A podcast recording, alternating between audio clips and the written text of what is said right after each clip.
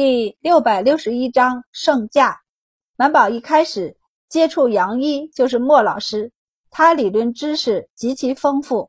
后来又跟范太医学习，特别是范太医，他对于缝合一术上以达至真，所以满宝一开始学习就很有系统，又有女人模特模拟操作，这才有了现在的本事。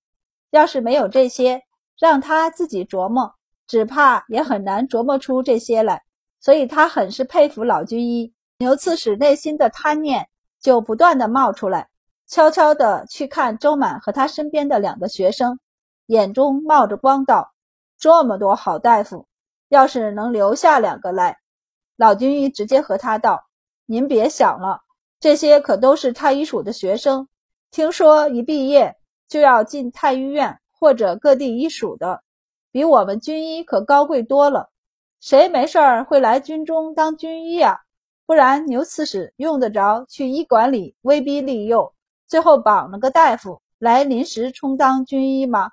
一旁一直一言不发的新鲜军医无语。伤兵的存活率比老军医和牛刺史预想的还要高，重伤的伤兵存活率竟然就达到了八成。也就是说，五个人里有四个活了下来。当然，这只是第二天。满宝一边带着学生给他们把脉换药，一边和前来看情况的牛刺史道：“昨晚上有十三个人没熬过来。”牛刺史却点头道：“已经很好了。要是他军中有两个军医来处置，这些人根本都不会救，救了多半也是当场就死了。”他看到了躺在病床上的陆参军，上前看他，他怎么样？能活吗？陆参军无语。周满上前看了一下他的情况，微微颔首道：“他恢复的不错，昨晚是低烧，今天伤口也没恶化，用药效果很好。他们用的金疮药不错，里面加了三七粉。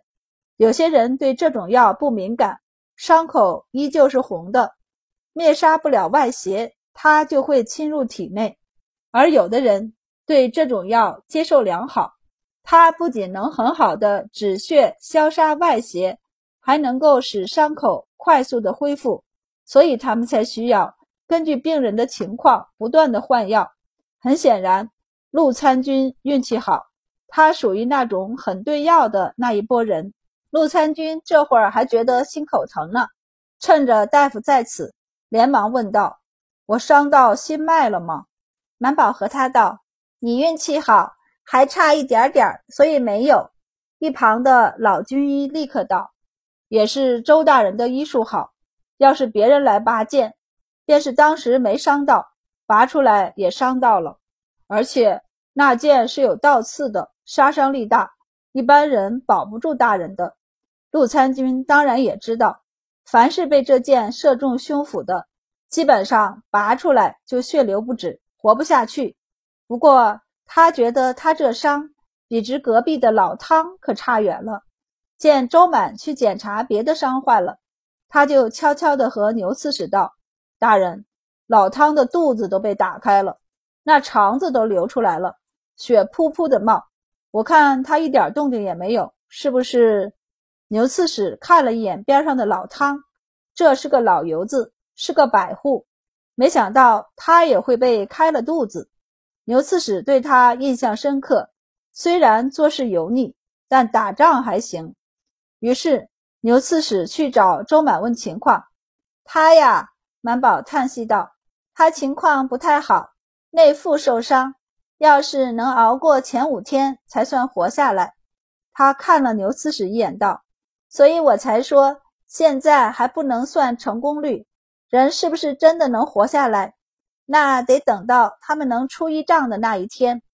牛刺史急着要军功，现在对面高沟里死在战场上的人已经统计出来，城池也叫他们占了，就等着他这边的伤亡人数了。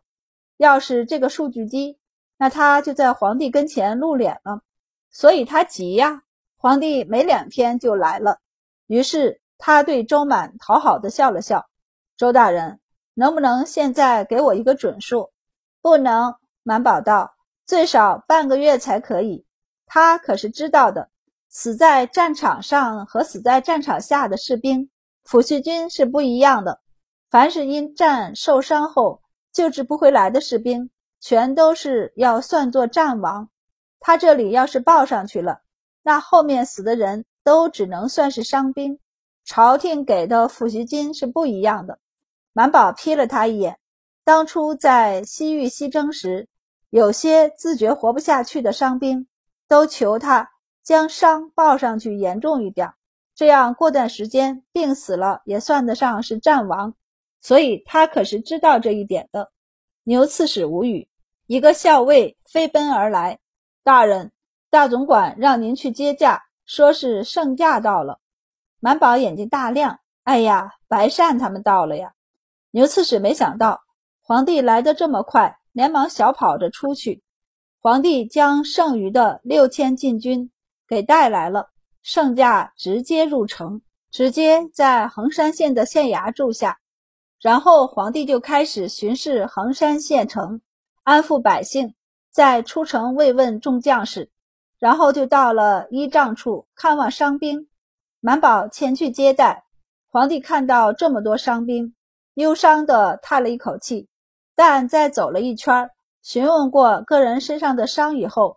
皇帝的忧虑之色浅了许多，这么严重的伤患都救活了，情况似乎比他预想的要好。并不是所有的伤兵都留在医帐的，基本上大部分伤兵都是轻伤，就是被刀划了一口子，或是骨折了之类的，在这里都算轻伤。包扎伤口、正骨之后，给一些药，就让人回自己的营帐了。留下来的。基本上就是军医们判断的重伤，在周满这里算中等的伤势。他们需要时刻监视生命体征。皇帝走了一圈，甚是满意，觉得这次带太医署的人来此算是带对了。他和周满笑道：“周卿这几日辛苦了。”满宝躬身回道：“此是臣的分内之事。”他顿了顿后道：“陛下。”第一批送到瀛州的伤药，我们用去了不少。第二批不知现到了何处，竟迟迟不见踪影。若是近日要进攻，恐怕我们的药会消耗过大的。大军是不可能因为药材不到就不进攻的，毕竟近七万兵马在这里呢，一天都不知道要消耗多少粮草。皇帝本来想的就是速战速决。于是他直接回头吩咐赵国公，让人沿着驿站去催一催，运送药材的兵部后勤优先过来，不得卡关。这可是关系到朕七万将士的生死。赵国公立即应是。皇帝冷哼道：“若有地方官员行不法之事，可先斩后奏。为了东征，他可是把国库都掏了一半。”明年开春还不知道上哪要钱去呢，所以这时候谁阻碍他东征，谁就是他的仇人。负责押运药材的兵部后勤过了关卡之后，就回头呸了一声，挥着鞭子喝道：“抓紧时间赶路，前线已经打起来，误了时辰，大家都别想好过。”推着车的苦力们在心中呸了一声，说的好像是他们耽误的。还不是你们出不了关卡，耽误时间的。负责押送东西的人也很生气，一边呼喝着大家赶路，一边和同僚抱怨：就应该和粮草一起押运，药材单独押送，白耗力气不说，路上还有这么多油耗子，上面又卡的严，底下吃不到油水，连关卡都不让我们出，不是这儿有问题，就是那儿有问题。出了问题，全落在我们身上了。行了，你少抱怨吧。这不是上面的公文下来了吗？听说都是和沿途的驿站和地方官打过招呼了，后面应该没人敢拦我们了。也就是说的好听，这条路我们都走了多少年了？那些成了精的油耗子，那是眼里只有钱，哪有命的？他抱怨道。偏军中那边管得又严。听说上一批送到前线的药材，他们不仅对数量，一些药材是不是他们太医署炮制的，闻一闻、看一看就知道了。让他们想要更换一些都做不到。当然了，他们是不想更换的，但路上的一些油耗子特别难打发。为了路途方便，他们总得付出些什么。他觉得心好累，押运一趟太医署的东西，比押运五趟粮草耗费的心力还多。而此时，文天东也在和周满汇报情况。老师。那两箱被换的药材怎么处理？满宝道：“先记下，明日抽出几个擅长炮制药材的学生去处理了。”满宝想了想后道：“我记得陈半夏和苏叶的炮制课成绩不错。”文天东不好意思的笑笑，他和他们不同班，所以不知道他们的成绩。不过陈半夏的成绩是不错的，几次考试都名列前茅。他们又都是同一批学生，他还是知道的。不过最厉害的还是周丽如，在正姑这一批很有底子的人毕业后，他的总成绩一直名列前三，好几次能压在他头上。满宝就道：“让陈半夏和苏叶带上几个人去处理，尽量把药材炮制出来。”文天东迟疑了一下，还是道：“其中有一箱黄芪。”里面垫底的有些受潮发霉了，满宝脸一绷，不悦地抿了抿嘴，最后还是压下了脾气，捡出来扔了。不，给我送来吧。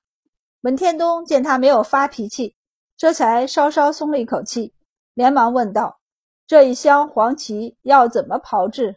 蜜酒吧？战场上的伤兵多与失血有关，蜜酒黄芪可补中气。”满宝沉吟道。写信回去告诉太医署，下一批药材中的黄芪要有七成是蜜酒的。是文天东记下后，躬身退出去，出了帐子，就看到背手站在外面的白善，他吓了一跳，连忙低头行礼，恭敬的道：“师丈。”白善眼中闪过笑意，对他点了点头，往旁边退了一步后，笑道：“去忙吧。”文天东松了一口气，连忙走了。白善这才撩开帘子进去。满宝心里正不高兴，但看见他，还是忍不住露出笑容，起身迎上去。我没在陛下身边看见你呀。白善笑道：“我和人去处理公务了，一忙完就过来了。”他伸手摸了摸他的眉头，想要将他扶平。什么事儿这么生气？满宝抓住他的手。转身坐在椅子上道：“别提了，我们昨日去清点第一批送来的药材，其中有两箱被人调换了，数量是没差，但有一箱贝糖龟和蜜酒黄芪被人换成了生药材。白鳝醋梅，炮制过的药材和生药材价值是不一样的，药性也天差地别，有的生药材甚至有毒。”满宝道：“生药材和炮制过的药材。”用法不一样，功效也不一，也幸亏文天东他们查得仔细。哼，那群人在上面铺了一层炮制过的，底下全是生药材，单子上记的也是炮制过的。若是抓药的人不注意，将生药材当炮制过的用了，满宝咬牙切齿。黄芪生的可益胃固表、利水消肿、脱毒和生肌。而蜜酒过的则可补充益气、治内伤和血崩，效果和用法完全不一样。白善蹙眉道：“可上报了。”满宝冷笑道：“后面至少还有四批药材。文天东问过押运的人，说是路上要是不给出点好处，这药材根本就送不过来。我不管他们说的是真的假的，此事先记下，秋后再算账。”白善颔首，此时的确打仗为重。这四批药材，只要有一批送不及时，你们就缺药了。满宝点头。不过我也不是吃素的，我已经和陛下告黑状了。满宝不是吃素的，皇帝当然也不是。他说的虽隐晦，没有明着告状，但刚打完一仗，受伤的人并不多，哪里就到急需第二批药的时候？必定是第一批药出了问题，他这才找第二批药的麻烦。所以皇帝便忍不住扭头问赵国公：“粮草可有问题？”赵国公道：“陛下放心，我都盯着呢。地方上不敢太过分，此时也不是追究的时候，粮草都要从地方上征调呢。”赵国公道：“陛下要是不高兴，事后再算就是。此时却是稳为主。”皇帝点头，绷着脸道：“只要他们不太过分。”朕且睁一只眼闭一只眼，此时什么事儿也没有东征重要。赵国公就知道是今天周满告状的原因，他笑了笑道：“陛下，周大人还小，又顺风顺水，没有领略过外面的险恶，这才受不得一点委屈。”皇帝就问：“他受了什么委屈？地方上扣了他的药材，倒是没扣。”赵国公脸上的笑容也淡了，道。或许也知道周大人是陛下跟前的红人，所以他们不敢太过分，只换了他两箱药。不过听说他也气得不轻，刚检查出来的时候，气得踢了一下箱子，直接把押运的人给关了起来。问了老半天才放人。这军中的事儿自然是瞒不过赵国公的，全看他想不想让人知道他知道了。显然。在这件事上，他装聋作哑，显然是不想闹大的。